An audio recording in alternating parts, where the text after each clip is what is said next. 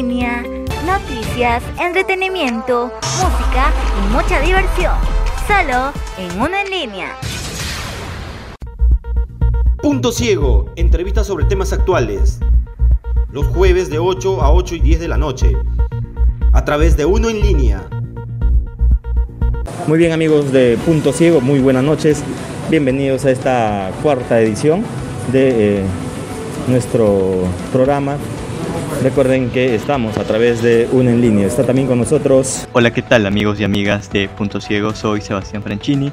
Un gusto nuevamente de estar con ustedes. En esta oportunidad, Sebastián, te comento que está con nosotros la licenciada eh, Laura Mantilla Seijas. Ella es jefa de Debida en eh, la región de Cayali, con quien vamos a conversar eh, amplio sobre su trabajo eh, en este sector. ¿Qué tal, señora Laura? Buenas noches. Entérate con Punto Ciego. Bien, muchísimas gracias por, por la entrevista. Bueno, para empezar, eh, eh, licenciada, queríamos saber el trabajo de vida eh, que usted hoy desarrolla en la región. Eh, ¿Cómo lo ha tomado? Es bastante complicado, puesto que la región de Cayali es considerada como el eje del narcotráfico en el país. Efectivamente, eh, de vida, trabajar en de vida es un trabajo de muchísima responsabilidad, entrega, sacrificio y sobre todo con las diferentes demandas que aquejan a nuestra población, ¿no? En el ámbito de intervención, nosotros estamos en la provincia de Padre Abad con una ejecución directa y también en la provincia de Puerto Inca. Ejecución directa se refiere directamente a lo que la oficina viene desarrollando en cultivos alternativos como el cacao, nuestro principal, este, nuestro principal eje. Trabajamos el tema de asociatividad, que se trabaja con las asociaciones, las cooperativas, donde hemos entregado equipamiento menor que les permite generar un vínculo económico lícito alternativo como el procesamiento del cacao, eh, generar todo tipo de derivados en el tema de panificación, pero otro punto también importante que hemos involucrado dentro de la ruta alternativa es trabajar el tema piscícola. Otro factor muy importante también es gestión comunal, que nos permite involucrar directamente con las comunidades, trabajar sus planes de desarrollo comunales, a fin de que estén organizados estas comunidades. Trabajamos con más de 150 comunidades que puedan participar en presupuesto participativo o en otras actividades también como la semana que les permite generar ingresos a las personas que han sido víctimas en tema de reparaciones colectivas. Trabajar en, nuestra institución demanda de mucha entrega, eh, pero sobre todo también resaltar que la inversión que se realiza en estos ejes de ejecución directa y también transferencia que se realizan a los gobiernos local, regional, eh, así como provincial, actualmente solo es inversión de debida. Eh, es importante mencionar que las autoridades eh, electas y las posibles elecciones que ya se, que se vienen, se busquen autoridades altamente comprometidas, que estas autoridades busquen el desarrollo, porque debido con los recursos este, presupuestales que tiene, queda corto. Si un gobierno local, provincial y regional genere realmente un desarrollo, tiene que generar un desarrollo en el agro. Ahí nosotros necesitamos generar desarrollo sustentable, desarrollo lícito y no solamente esperar recursos de la intervención a través de debida, sino también que ellos sean promovedores, que puedan promover actividades en, bien de, en el bien del desarrollo. Desde que empezó la pandemia, las actividades ilícitas tuvieron mayor agresividad contra los pueblos indígenas. ¿De qué forma de vida ayuda a las comunidades nativas?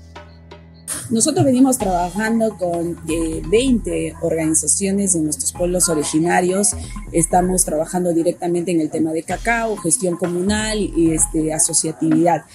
Todas estas denuncias que ellos puedan presentarse también lo canalizamos este, a través del Ministerio este, Público, a través de las entidades este, totalmente eh, que son encargadas de generar este, orden.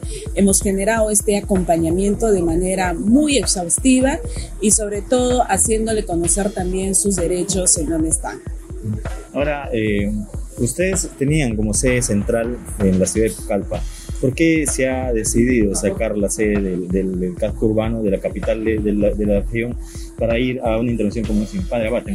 Eh, como menciono, nosotros tenemos dos tipos de intervenciones. Una de las intervenciones es ejecución directa y otra a través de transferencia. Y como ejecución directa estamos englobados dentro del ámbito de la provincia de Padre Abad con la finalidad de poder responder mucho más rápido a la población eh, de sus demandas eh, que puedan ser este, canalizadas, ¿no? Con estar cerca más a la población.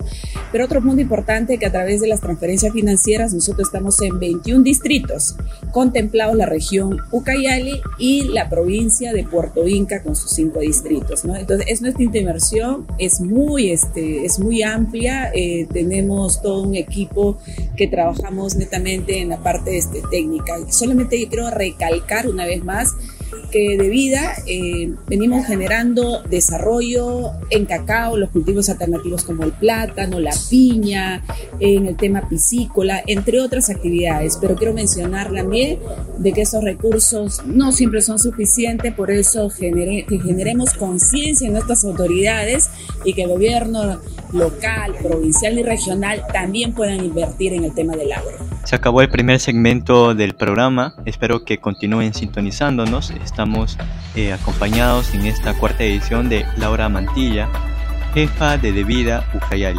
Volvemos. En el Perú existen muchos mitos, como las de las sirenas y tritones, que toman la apariencia de personas amables y se hacen amigas de chicas que buscan trabajo, para entregarlas como esclavas a los piratas que saquean el bosque volviéndolas víctimas de explotación sexual. Lo que escuchaste está basado en hechos reales y es la historia de miles de mujeres víctimas de la trata de personas. No caigas en falsas ofertas de trabajo. Solicita información para estar a salvo y denuncia si conoces algún caso. Es momento de romper mitos. La trata de personas es real. Este es un mensaje de Promsex. Punto ciego, escucha la verdad. Muy bien, estamos de vuelta en el segundo segmento del programa Punto Ciego. En esta cuarta edición tenemos como invitada especial a Laura Mantilla, jefa de Debida Ucayali. Eh, señora Laura, ¿de qué forma ustedes apoyaron al pueblo indígena Cacataibo? Nosotros estamos trabajando en, en Sinchirroca 1, Sinchirroca 2, estamos con más de 200 hectáreas de cacao. Eh, eh, son directamente las familias que están ahí, incluso los, los promotores que trabajan con nosotros son de, son de, la, son de la zona. Se ha generado todo un, este, eh, se ha generado capacidades. Y nosotros empezamos del cultivo de cacao desde el inicio, desde de lo que viene a ser, ¿no? la instalación, todo lo que involucra la, preparación incluso del terreno, después generamos el crecimiento, el desarrollo y, de último ya viene a ser la producción, ¿no?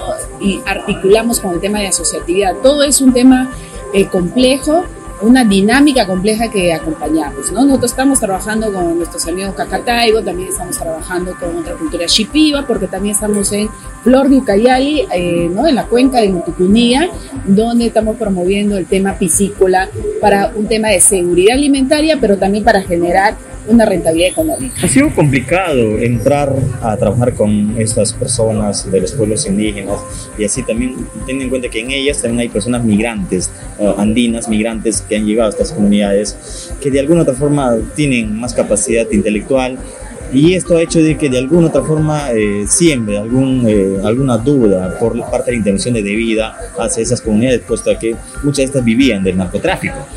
Eh, nada es sencillo, incluso para nosotros trabajar en, el año 2012, nosotros hemos empezado con cinco comunidades, eh, que era totalmente renuente al proceso de cambio y una vida lícita, porque siempre había un tema de comparación entre lo legal y la producción de la hoja de coca.